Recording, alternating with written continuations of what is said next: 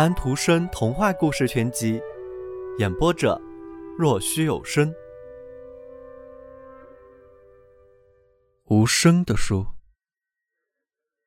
在通往树林的大道边上，有一个孤零零的农舍。人们可以一直走到农舍跟前，太阳照着，所有的窗子都是打开的。屋子里面的人忙忙碌碌，但是在院子里。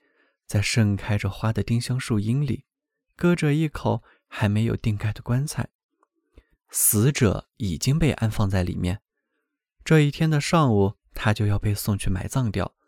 旁边没有人守护，没有人用哀伤的眼望他，没有人为他哭泣。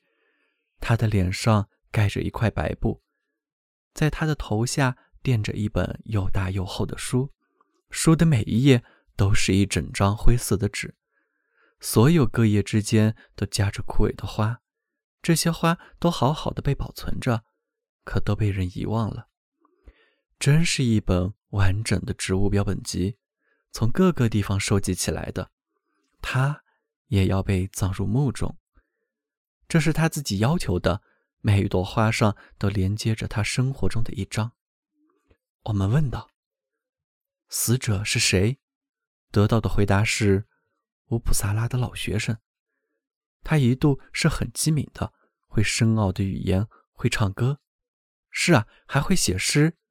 人们都这么说。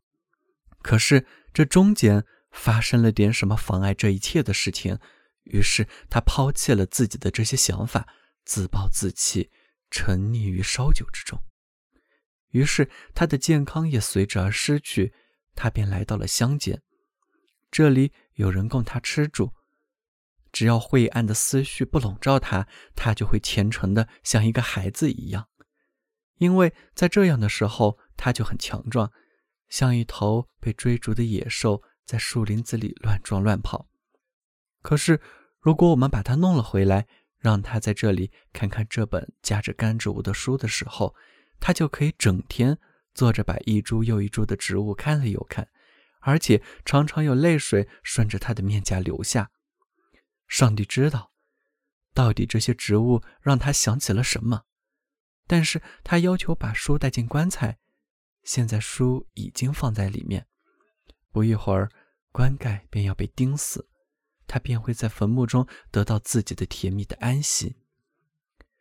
盖尸的布被揭开了，死者的脸上一派平和。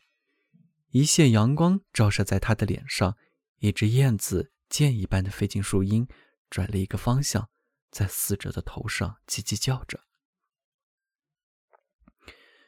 可真是奇怪，我们大家想必都知道，若是我们把我们年轻时代的信拿出来读一读的话，我们整个生活，我们生活的一切希望，一切悲伤，都会猛然浮现。当年我们和他们。亲切生活在一起的那些人中，有多少现在对我们来说已如死去一般？然而他们依旧活着，他们都是当年我们一度深信与他们情谊牢固，能同甘共苦。但是我们多年来不太想他们了。书中那片枯萎的橡树叶引起了对一位朋友的回忆，学生时代的朋友，终身的朋友。他从绿林中摘下这片叶子，把它插在大学生的帽子上，这便表示着结下了终身的友谊。现在他生活在何方？叶子保存下来了，但是友谊却被忘却了。这儿是一棵外国温室植物，太娇嫩了，北方的花园里长不出它来，就好像它的叶子上还留着芳香。它。高贵的温室那儿的那位小姐亲自送给他的，这是一朵他亲手摘下，用泪水浸湿过的白睡莲。甜水中的白睡莲，这是一株甜麻，它的叶子又说些什么呢？他摘下它，把它保存起来，想的又是什么呢？这是孤寂的树林里摘来的铃兰花，这是从小旅店屋里的花盆中摘来的忍冬。